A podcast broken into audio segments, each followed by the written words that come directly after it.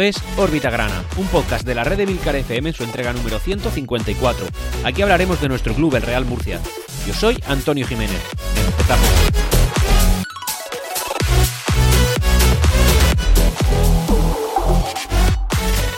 Y hola, bienvenidos a todos una nueva semana, una semana a mí se me antoja especialmente irritante, sobre todo por el no por el resultado en sí, sino por cómo se ha producido. Tengo que reconocer que que este tipo de resultados a última hora y por supuesto eh, en contra de nuestros intereses a mí personalmente me irrita bastante. Son unos resultados que, que, hacen que me vaya bastante dolido del terreno de juego de bueno del terreno de juego de la grada. Y bueno pues esto es lo que ha sucedido como bien sabéis. Qué os voy a decir un Real Murcia que ha disputado un partido contra uno de los equipos de arriba de la zona alta y que como viene siendo habitual pues ha vuelto a no conseguir un resultado positivo contra un equipo que, como digo, se disputan las castañas contra nosotros, es decir, a nuestro, en, nuestra zona de la tabla, ¿vale? Y, eh, como digo, el Real Murcia, que no ha conseguido buenos resultados contra los equipos que están arriba, pues esta vez no ha sido diferente. Y el tema es que pese a, independientemente de merecimientos, el Real Murcia ha ido ganando pues buena parte del partido. Y ha sido solamente en el minuto 94, es decir, prácticamente al final, con, con si mal no recuerdo, 5 de prolongación, en los que el final de la Real Sociedad B pues nos ha empatado el partido.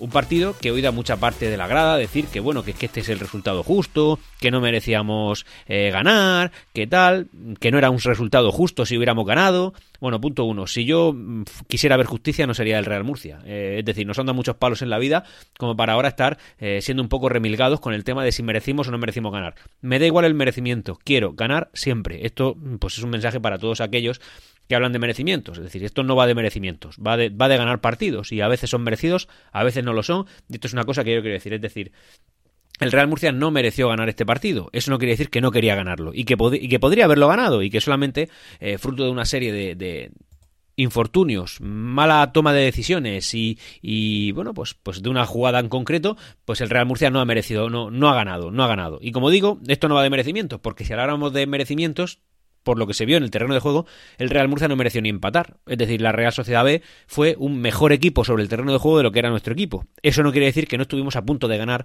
y que dejamos escapar esa victoria, como digo, por una serie de motivos y circunstancias que algunos no alcanza a comprender. Yo, yo en concreto tampoco, porque no entiendo cómo. Y fijaos que yo nunca entro en temas técnicos, sobre todo pues, porque, para empezar, no tengo un gran conocimiento de ellos y también pues, porque considero que los que están ahí saben mucho más que yo, pero no sé cómo a partir del minuto 70 el Real Murcia se planta sin delanteros delante de un equipo que te está atacando y te está asfixiando. Y claro, evidentemente querrás reforzar, reforzar la defensa, pero si lo vas a hacer. Eh, siendo amarrategui con tu propio resultado en tu propio terreno de juego y dejando que se te acerquen, pues al final pasa lo que pasa y eso es lo que vivimos. Y como digo, pues este es un resultado que a mí me da especial rabia simplemente por, por el minuto en el que se produjo el gol. Dicho esto, y sin ánimo de seguir degranando la parte deportiva, pues vamos a empezar con el devenir habitual del podcast. Lo primero, y antes de hablar de la parte social del podcast, de, las noticias que el Real Murcia ha desprendido en esta materia, eh, dar un afectuoso saludo a Álvaro Coso, del, gran programa de Twitch, siempre recomendado por Órbita Grana, que es el Post Grana, que por cierto, vaya un pedazo de, programón se marcó el último que emitieron, que entrevistaban a, Ángel García, Cazurro en, en, Twitter, y también a Agustín Ramos, de donde se salieron un montón de extractos y, de, y de comentarios por parte del presidente, incluso noticias y algún titular en los que, bueno, pues, pues eh, yo recomiendo encarecidamente que veáis ese directo porque es espectacular. Ya lógicamente ya no es directo, es el diferido, pero ahí, bueno, pues se extraen cosas como el, plan que tiene el eh, Agustín Ramos, lo que pasó con Felipe Moreno, el tema de cómo ha ido lo de Julián Luna, del, que ahora hablaremos un poquito también de Perea, en fin, un, espectáculo, ¿eh? Bueno, pues eh, este afectuoso saludo es porque Álvaro Coso habiendo detectado un, un, error que cometí en la, en la, última entrega de Orbita Grana, pues me aclaró que eh, los clubes de, por ejemplo, los del Club Accionariado Popular, que como lo como lo es en la Sociedad Deportiva Logroñés, ahora sí que pueden competir en fútbol profesional.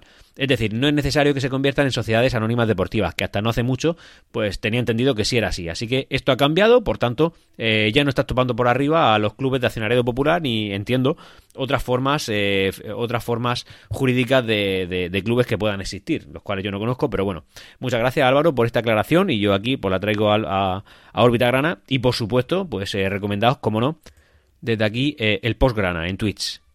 Dicho eso, vamos a empezar ya con las noticias. Y empezamos con un comunicado que Julián Luna, eh, bueno, pues eh, publicó a través de Onda Regional de Murcia en, su cuenta de Twitter, en el que decía básicamente que la labor que tenía encomendada por su cliente, el cual ya sabéis que, que estuvo guardando con mucho recelo para no hablar de su, de su identidad, que al final resultó ser Antonio Perea, decir que bueno, que esa tarea no se ha podido culminar. Básicamente, pues él se excusa, dice que, que no tenía pensado que esto fuera a resultar así y ya está. En el programa de Twitch El como digo, Agustín Ramos habla de este asunto y lo que dice es que, bueno, que, que, Julián Luna es un, es un reputadísimo abogado, que de él no tenía ningún tipo de duda, pero bueno, que quizá por, por reprocharle algo podría haber sido que no identificara rápidamente a ese cliente que tanto ánimo tenía de poner dinero en el Real Murcia para saber en qué, en, qué medida tenía que tomar eh, por veraz esa información que él le estaba dando. Así que Julián Luna en este caso pues ha dado la cara, entiendo yo, por lo que se desprenden de ambas partes y eh, bueno, pues le han torcido la cara. ¿Quién? Pues por supuesto esta persona a la que no podemos tomar en serio nunca, porque en este tercer asalto que ha dicho que iba a poner el oro y el moro para el Real Murcia, pues por supuesto, por supuestísimo, no lo ha hecho. Ya os lo dije en órbita grana, evidentemente con mi impresión, pero bueno, también basada en la experiencia de que este señor sale de vez en cuando, que no sé con qué motivo, porque tampoco entiendo por buscar fama no puede ser, porque mal va a quedar en cualquier caso. De hecho, ya ha quedado mal tres veces. Y por, por, por intentar ayudar al Real Murcia, no, porque cualquiera duda que este hombre tenga de verdad capacidad de ayudar en nada. Entonces, no sé cómo se toma en serio este, estas noticias, como por ejemplo, si no recordáis mal, que fuera a poner 23 millones de euros en el Real Murcia antes del 28 de febrero. Plazo que no ha expirado, pero bueno, tampoco ha cumplido los primeros plazos en los que iba a poner, pues no recuerdo bien, si eran 8 millones, una historia así. Pero bueno, en cualquier caso, da igual lo que fuera a poner, porque esas noticias no se pueden tomar eh, nada en serio. Esto ha dado como consecuencia un movimiento que esto sí se ha confirmado, y es que tanto Agustín Ramos como Enrique Roca han puesto 750.000 euros cada uno, entonces eh, han puesto un millón y medio para acabar eh, de garantizar la temporada, el concurso y parte de lo que se debía a Hacienda y también algún fichaje que ha venido. Esta noticia a mí lo que me resulta un poco preocupante, ya no es que lo pongan, porque por supuesto, como veis, Agustín Ramos está dando la cara de manera constante, eh, además está buscando alternativas y además está garantizando muchas cosas, pero ¿cómo puede ser que haga falta poner tanto para garantizar la temporada? Es decir, el Real Murcia no tenía un presupuesto preestablecido, el Real Murcia no está ingresando incluso más de lo que tenía previsto con, el tema del ticketing, las entradas y los abonos, el Real Murcia no está consiguiendo un montón de grandes patrocinadores, por ejemplo, bueno, pues los últimos que se han publicado. Si esto es así, ¿cómo, resulta que ahora falta un millón y medio para garantizar la temporada, el concurso y la parte de Hacienda y los fichajes? Si esto es parte del corriente del Real Murcia. Esto a mí me preocupa, es decir, es que los cálculos no se han hecho bien pues agradecer, como no, que haya alguien detrás que esté dando soporte económico al Real Murcia, pero ¿qué cuentas son estas? No, lo termino de entender y la verdad es que a mí eso me inquieta un poco. Es decir, eh, el fútbol es siempre deficitario, tan mal montado está este negocio del fútbol, eh, no sé, para darle vueltas, honestamente. Yo a veces lo, a veces leo noticias y digo, no, hay cosas que no me cuadran. Es decir, ¿por qué hace falta tanto dinero? Si el Real Murcia también es capaz de generar sus ingresos, si se supone que con el presupuesto que estaba establecido con los ingresos que están llegando ya daba para eh, los gastos corrientes con administraciones públicas y los gastos corrientes de la temporada. En fin, esta es la historia. Vamos a cambiar un poco el tercio de la propiedad porque esto ya veis que está en es, río revuelto y cada vez hay cosas nuevas, pero bueno, lo iremos trayendo y por supuesto comentándolo. El Real Murcia también en esta segunda, eh, en esta campaña de abonado de invierno ha conseguido ya mil nuevos abonados. Es decir, si a esto le sumamos los, si mal no recuerdo, 12.000 abonados que teníamos al principio de temporada, bueno, pues el Real Murcia ya está más cerca de los 15.000 que de los 10.000, etcétera. Es decir, está rondando los 13.000 abonados, que es una cifra tremendamente buena. Así que, oye, pues como no, la afición cumpliendo en este último partido, por cierto, que nos ha enfrentado al filial de la Real Sociedad B, es decir, un, un equipo que en principio no es demasiado atractivo. Hemos rozado los 10.000 espectadores, o sea que siguen siendo entradas muy, muy dignas pese a los resultados que estamos cosechando en casa, que es verdad que veníamos de una buena racha, pero también es verdad que ya estamos flojeando mucho y aún así la afición sigue respondiendo. Así que, oye, yo creo que aquí eh, lo estamos haciendo bastante bien. Ahora vamos a hablar de todos los movimientos que han habido en la plantilla, que ya los han habido y ya se han cerrado. Y es que el Real Murcia ha tenido salidas, entre los que está Santi Jara, que si mal no recuerdo se ha ido al Fuenlabrada, a mí este es un jugador que me parecía perfectamente válido. Sí que es verdad que no estaba teniendo la confianza del entrenador por los minutos que había disputado, pero es un jugador que creo que tiene nivel para estar aquí. De hecho, se ha ido a otro equipo de primera federación y que donde creo que va a rendir. Es decir, Santijara en segunda B ha sido contrastado siempre. En segunda federación estaba como, como un, vino como un fichaje que estaba por encima del nivel de la categoría y así lo pienso yo. Y también creo que en primera federación estaba al menos al nivel y creo que no se le ha dado, eh, bueno, pues es verdad que no ha tenido cabida, pero en cualquier caso pues, habría sido un buen suplente. En cualquier caso, el Real Murcia ha tenido que dar salidas para las entradas que han tenido que venir. Otra entrada es eh, Alfon González. Alfon González es un jugador que juega de extremo, es manchego de, nacimiento. eh, es propiedad del Real Club, perdón, del Racing de Santander y ha estado jugando eh, esta primera mitad del curso en el filial, si mal no recuerdo, del Celta de Vigo. Así que, oye, bienvenido Alfon, que, que ha tenido sus primeros minutos en el partido que nos ha enfrentado al final de la Real Sociedad B y los pocos minutos que ha podido disputar, pues yo creo que la afición la ha convencido, porque, eh, en fin, eh, ha tenido poca intervención, pero la que ha tenido a mí personalmente me ha parecido sólido. Es verdad que hay que verlo más tiempo, pero bueno, en cualquier caso, pues estaremos pendientes.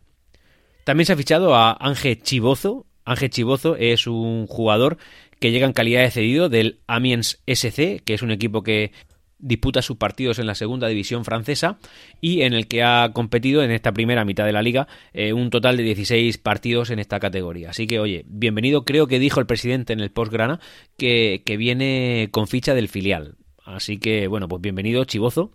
Y, eh, como no, pues el fichaje estrella, el fichaje que más ha hecho esperar y que además ha tenido ahí una serie de movimientos y salidas por parte del Real Murcia y también salidas del Castellón. Y no estoy hablando de otro que más que de Dani Romera. Dani Romera es un delantero que viene de procedente del Castellón, del que mm, extinguió su contrato antes de fichar por el Real Murcia y que el Real Murcia tuvo que dar una salida, en este caso le ha tocado a Miku, para poder ficharlo. No sé cómo van los entresijos, pero bueno, básicamente lo ha fichado como agente libre, es decir, eh, los jugadores que no tienen equipo pueden ser fichados por otros y como previo al fichaje al Real Murcia fue despedido por el Castellón, entiendo yo que forzado por el jugador, bueno, pues ha venido y, eh, bueno, pues ahora disputa los partidos con nosotros ha venido con una pequeña lesión, por tanto no ha podido disputar sus primeros minutos ahora y por lo que he leído tampoco podrá hacerlo en el próximo partido en casa contra el Nastic de Tarragona. Eh, jugó 14 eh, partidos, de los cuales 12 fue titular en, en esta temporada con el Castellón, y ha marcado 7 goles, que son 6 más de lo que ha marcado Miku.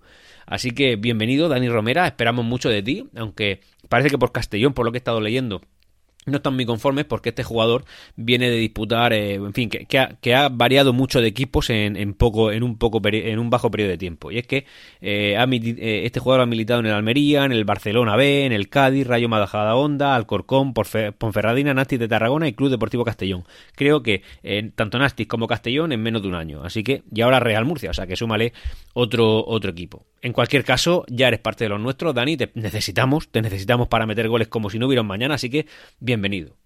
¿Y qué salidas ha tenido el Real Murcia? Bueno, pues Mario Sánchez se ha ido cedido a Lucam hasta final de temporada, así que este jugador como poco en la temporada que viene, si lo hace bien, tendrá opciones de volver al Real Murcia, porque como digo, va cedido.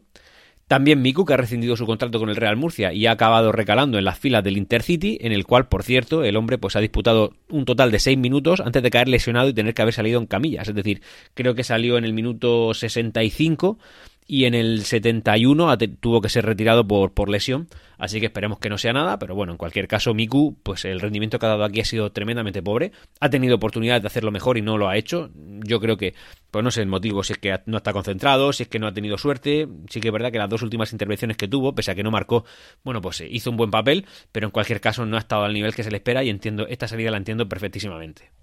Y también Zeidan Inousa ha abandonado las filas del Real Murcia, que se ha ido al Valencia Mestalla, al, Valencia del, al filial del Valencia. Y es que este jugador, ya me habréis oído en varias ocasiones decir que creo que el rendimiento que estaba dando era pues pobrísimo para lo no para lo que se le esperaba, sino para lo que se sabía que tenía. Es decir, Zeidan el año pasado lo hizo muy bien en Segunda Federación, pero es que este año no está haciendo nada. Era como que, no sé, yo lo he dicho muchas veces, como un pollo sin cabeza. Echaba a correr para adelante y le daba igual lo que, lo que hubiera. Y al final, claro, evidentemente no hacía nada. Daba igual en la demarcación que lo pusieran. De hecho, la última vez que salió lo hizo en una posición que no era la suya, lo hizo bastante más adelantado. En cualquier caso, este jugador pues no ha rendido, no ha cumplido y se ha ido, eh, ha rescindido su, su, contrato de cesión con el Real Murcia y se ha ido al filial del Valencia.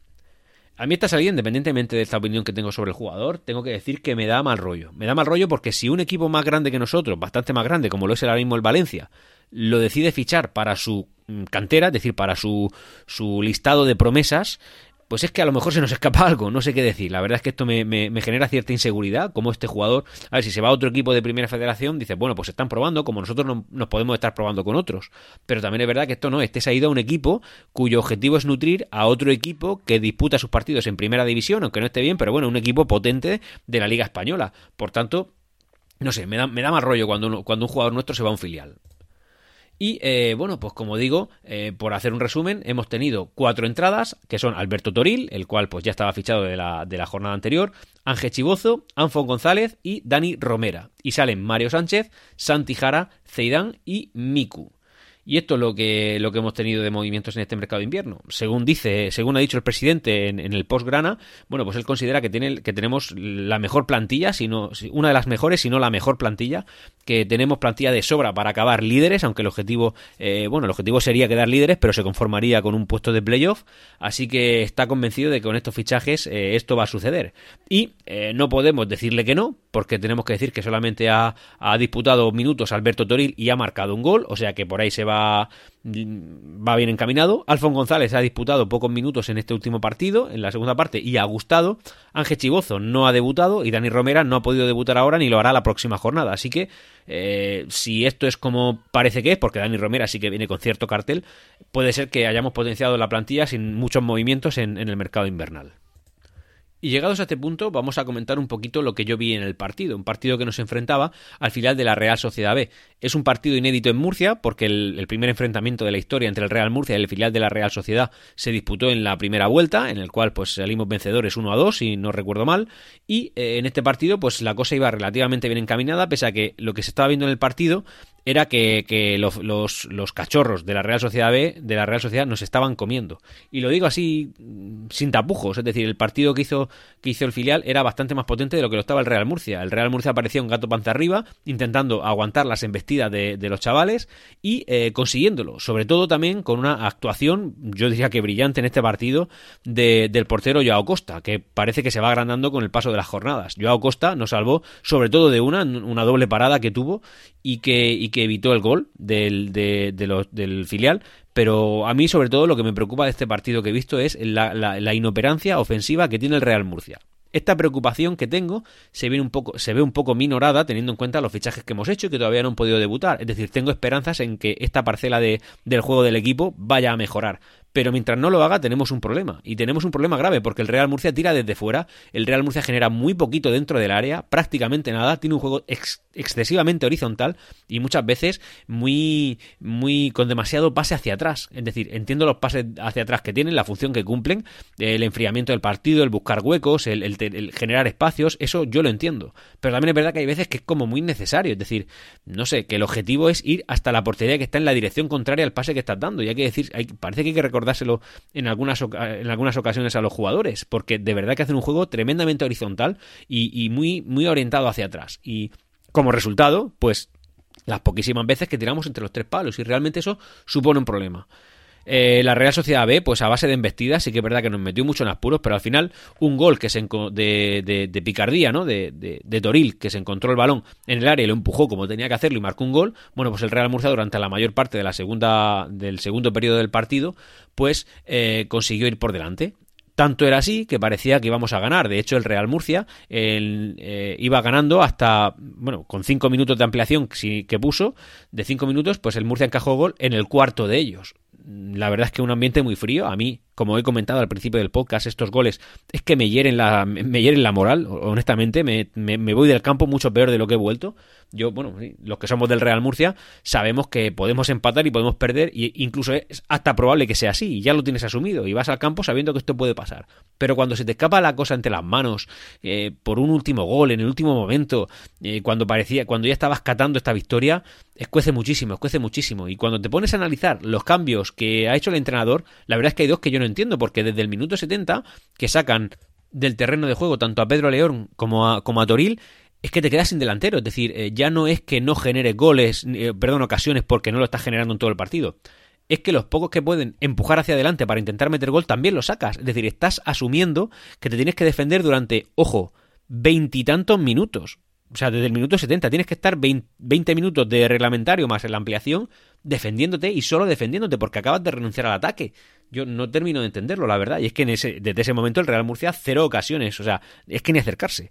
Entonces, cuando lo hacía la Real Sociedad B, una y otra y otra y otra y otra, pues hombre, a veces tienes suerte y consigues que no te metan el gol en todo ese tiempo. Pero es que nosotros hemos tenido la peor de las suertes. Porque, hombre, todavía te lo meten en el 73 y tienes tiempo para intentar reaccionar. Pero es que en el minuto que lo meten, pues ya no hay más. No hay más.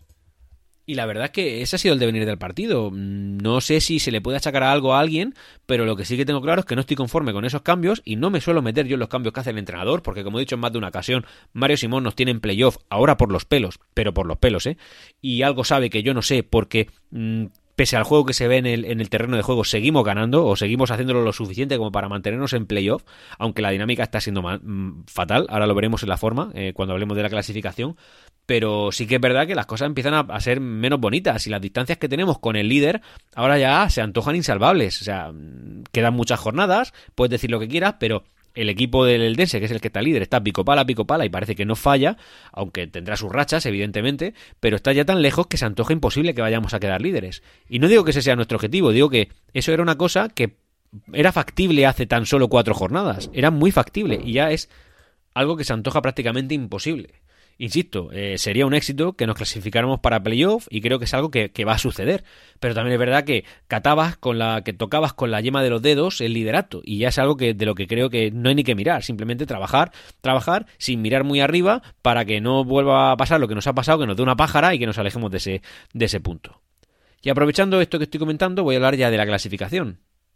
Y es que sobre todo reseñar que hemos tenido mucha suerte, ya que tanto el Osasuna B como el Amorebieta no han ganado, el Amorebieta ha empatado y el Osasuna B ha perdido, y si los dos hubieran ganado, el Real Murcia habría salido de los puestos de playoff. Voy a cantar un poco los resultados y luego ya hablamos de la clasificación. Osasuna B 0, Sociedad Deportiva Logroñés 1, que desde que nos ha ganado pues está espléndido y ya casi que nos pilla. Numancia 0, Calahorra 1, Nastic 0, Athletic Club B 0, Unión Deportiva Logroñés 0, Alcoyano 1, Sociedad, eh, Sociedad Deportiva Morevieta 2, Sabadell 2, Lanucía 1, Castellón 1, Eldense 2, Atlético Baleares 1, Real Murcia 1, Real Sociedad B 1, Cornellá 4, Barcelona B 3, este partido ha estado chulo porque el final del Barcelona ha remontado tres veces y al final ha acabado perdiendo, y luego Real Unión 2, Intercity 2. Esto nos da como clasificación pues al Eldense el líder con 42 puntos, segundo Castellón con 38 puntos, a 4 puntos del líder ya el segundo, o sea que ya se van marcando aquí ciertas distancias, tercero Real Sociedad B eh, con 36 puntos, cuarto Sociedad Deportiva Morevieta con 34 puntos. Y empatados con el cuarto, el quinto, el Real Murcia también con 34 puntos. Y luego ya, fuera de playoff, con un punto menos que nosotros, el sexto, Sociedad Deportiva Logroñés 33, séptimo, Barcelona B 33, octavo, Osasuna B 32, noveno Cornellá 31, décimo Nastic, nuestro próximo rival 31, décimo Alcoyano 29, duodécimo Numancia 28, decimotercero Lanucía 27, decimocuarto Real Unión 27, decimoquinto y fuera de, fuera de descenso Sabadell con 27. Y ya en puestos de descenso, y parece que remontando, el Atlético Baleares decimosexto con 25, séptimo Intercity con 24, octavo Unión Deportiva Logroñés 21, ya estas distancias son fuertes con, el, con la salvación, noveno Athletic Club B 18 y vigésimo colista Calahorra con 17. Yo creo que Athletic Club B y Calahorra ya son candidatos firmes al descenso. Unión Deportiva Logroñés se le está poniendo fea la cosa porque ya está a 6 puntos de la salvación y luego ya Intercity a, a, a 3 puntos de la salvación pues no lo tiene tan difícil y Atlético Baleares tan solo a 2 puntos de la salvación. El Real Murcia es quinto clasificado con 34 puntos. Ya se encuentra a 4 puntos del segundo, es decir, a más de un partido, que es el Castellón, y ojo a 8 puntos del Eldense. 8 puntos, ¿eh? Estos son dos partidos y pico. Eh, teniendo en cuenta que para ello el Eldense tendría que fallar algo que no está fallando prácticamente nada. Y estamos a un punto tan solo de lo, del primero que no disputaría el playoff, es decir, tenemos que ganar la próxima jornada casi sí o sí, porque además jugamos, como digo, contra el Nastic, que tiene 31 puntos, y nosotros, que tenemos 34, el Nastic nos pillaría. Es decir, a tiro de un partido tenemos, o sea, nosotros estamos a, un partido o menos al Nastic, que es décimo, Cornellano noveno, octavo Sasuna B, séptimo Barcelona B y sexto Logroñés. Es decir, todos ellos a, un, a tiro de un partido nos tienen, nos tienen a nosotros. O sea, que tenemos que ganar sí o sí, porque además, eh, si ganáramos al Nastic, que yo creo que tenemos que hacerlo, eh, punto uno, en, la, en, la, primera vuelta no, no, nos dieron pal pelo, si mal no recuerdo fueron 3-0, y ya tenemos que empezar a, a ganarle el colaveraje a alguien. A la Real Sociedad B se lo tenemos ganado por la victoria que tuvimos allí, pero cuidado con esto, ¿eh? A Nastic tenemos que ganarle porque como no ganen ellos nos empatan a puntos. Y luego, Cornellá está empatado, nos pillaría. Osasuna B nos pasaría si ganara. Barcelona B, si pasara también nos superaría. Y la Sociedad Deportiva Logroñés que está a un punto, pues ya ves. Lo mismo. Y luego, el Real Murcia que tiene 34 y el descenso está a 25, estamos tan solo a 9 puntos por encima del descenso. No es una cosa a tener muy en cuenta porque, en fin, entiendo que esa no, es nuestra aspiración, pero también es verdad que tenemos que mirar de reojo, porque no se nos olvide, estamos en playoff, pero también somos recién ascendidos. Aunque evidentemente tenemos que tirar un poquito de nombre, orgullo y casta y decir, mm, recorcho que somos el Real Murcia, que, que esto ya empieza a ser un problema, ¿vale? Porque además el Real Murcia, como local, es el séptimo mejor equipo. Es decir, de 20, el séptimo. Estamos en un bien a secas no son números de no son números de ascenso. Y luego como visitantes el Real Murcia estaría cuarto, ya no estaría ni primero ni segundo, estaría cuarto. Por delante de nosotros estaría la Real Sociedad B, que ha conseguido 16 puntos, Real Unión 15 puntos, Alcoyano 15 puntos, todo esto fuera de casa, como digo, y Real Murcia ya 14, que estaría empatado con el Dense y el Numancia, ¿vale? O sea, número de, de, Numancia, por ejemplo, que en la clasificación, pues tampoco que esté muy bien, está el, duodécimo clasificado. Y luego ya, si cogemos la forma, en los últimos cinco partidos, ojo a esto, el Real Murcia iría duodécimo, es decir, en la mitad baja de la tabla. De las dos, si coge la tabla, la divides por la mitad, estaríamos en la tabla segunda.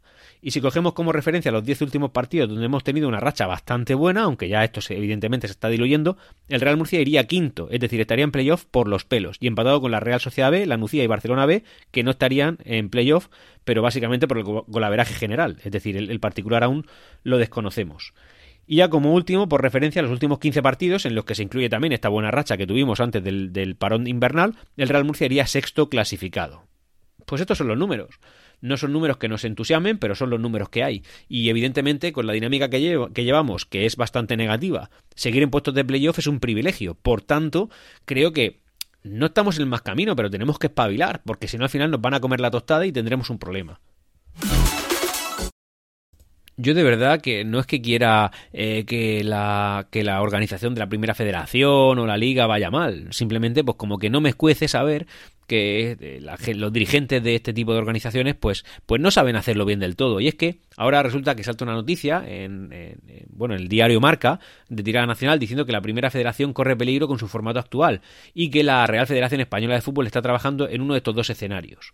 Uno es que cada club asuma eh, ganancias y pérdidas de derechos televisivos por su cuenta y la otra es que la, que la Real Federación Española de Fútbol siga eh, sufragando con sus fondos, que a saber si esos fondos son suyos realmente o son simplemente dinero a repartir de, por parte de la FIFA y, temas de estos y de la y de la UEFA y de quien sea que le dé dinero a la federación, porque ellos no generan tanto dinero como el que reparten, pero que ellos asumen entonces el control de los temas de derechos televisivos y también asumen cierto control sobre el fair play financiero que quieren aplicar a clubes, a clubes, pues sí, como el Real Murcia, que tiene estadio de 33.000, de 31.000 personas y una ciudad importante detrás, y también se lo quiere aplicar a clubes pequeños de primera federación, como puede ser, yo que sé, cualquiera pequeñito que no tiene un estadio ni de mil personas, que también los hay, y imponerle ciertas cosas y ciertos requisitos que es imposible que alcancen.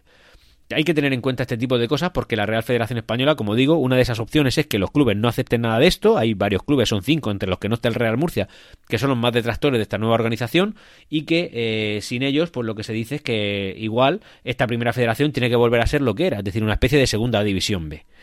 Eh, ya sabéis que estas cosas están en el aire. Si estas dos cosas, si estas cosas están en el aire tras solamente dos años de organización, significa que es que está mal hecho de base. ¿Yo me alegro? No, pero bueno, a mí no me importa ver el mundo arder, teniendo en cuenta que ya nos han descendido administrativamente dos veces y que esta, estos que organizan esta competición pues cada vez están fracasando. Y, e insisto, yo eh, voy a seguir a mi Real Murcia, esté en primera federación, en segunda división B o en categoría bronce, como lo quieran llamar, me da exactamente igual. Es decir, me da igual cómo se organicen. Lo que quiero ver es que tienen, que hacen un fútbol sostenible, porque no está siendo sostenible. Es decir, no puede ser que intentes vender los derechos televisivos a empresas por unas cantidades que son brutalmente eh, yo diría que hasta inmorales y que, y que después se quejen de que los clubes no participan en beneficios y que no reciban sus subvenciones, pero les prometen el oro y el moro a los clubes más modestos, pero luego no reciben nada porque no son capaces de organizarlo. Y luego que lleguen las empresas, los partners de retransmisión, como por ejemplo este año Inestat o anteriormente Footers, y prácticamente los lleven a la ruina porque les hacen pagar unas cantidades que luego no tiene sentido porque no lo van a recuperar. Porque no lo van a recuperar, se les olvida que esta es la tercera categoría del fútbol nacional y que en su inmensa mayoría los que quieren ver este, este tipo de fútbol van al estadio. Y el, fútbol pues está bien que se retransmita por televisión, seguramente tenga su público, pero hombre, es complicado hacer aquí una especie de paquetización de estos partidos y en fin, en cualquier caso, como digo, eh, seguiremos a nuestro Real Murcia, lo veremos en el estadio, lo veremos en la tele o donde sea, pero sí que es verdad que estos que organizan el fútbol no lo hacen bien. Porque este fútbol en el que eh, la mayoría de clubes en la categoría que estén suelen ser deficitarios y tiene que llegar un jeque o tiene que llegar un Agustín Ramos o tiene que llegar quien sea y poner más dinero, significa que este negocio no está bien organizado y que eh, no es sostenible en el tiempo. Y por tanto, en algún momento alguien tiene que empezar a ganar menos dinero del que gana o alguien tiene que intentar, eh, conseguir, menos intentar conseguir menos beneficios de lo que pretende conseguir porque esto no funciona y a lo mejor tener un fútbol más modesto y no sacar tanto panza. En fin, ya está, ya habéis visto que me he puesto crítico porque se me suma la, el empate in extremis del Real Murcia con, con las chapuzas que hacemos normalmente con el fútbol español, del que algunos catalogan el mejor del mundo y ya os digo yo, estoy convencido de esto, es de los peores que hay porque es el fútbol diseñado para unos pocos clubes.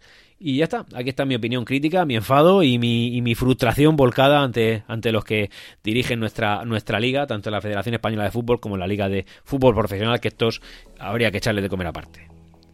Y ya, señores, después de media hora de podcast me voy despidiendo, no sin antes eh, recordaros que Órbita Grana, ya sabéis, lo podéis escuchar donde queráis, también en YouTube, desde no hace mucho tiempo, pero bueno, está disponible ahí, eh, es decir, está accesible a todo el mundo, si tienes una lavadora con internet, ahí está Órbita Grana, así que escúchalo, haz que nos escuchen, recomiéndame si consideras que esto lo estoy haciendo suficientemente bien y que el tiempo que le dedico es de calidad, así que dicho eso, señores, pues gracias por todo y nos escuchamos la semana que viene, espero que con una victoria.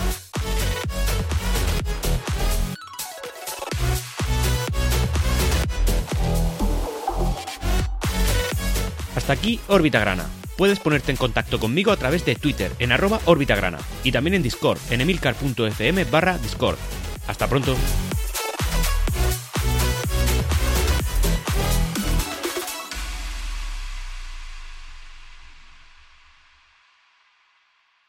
Siempre Real Murcia.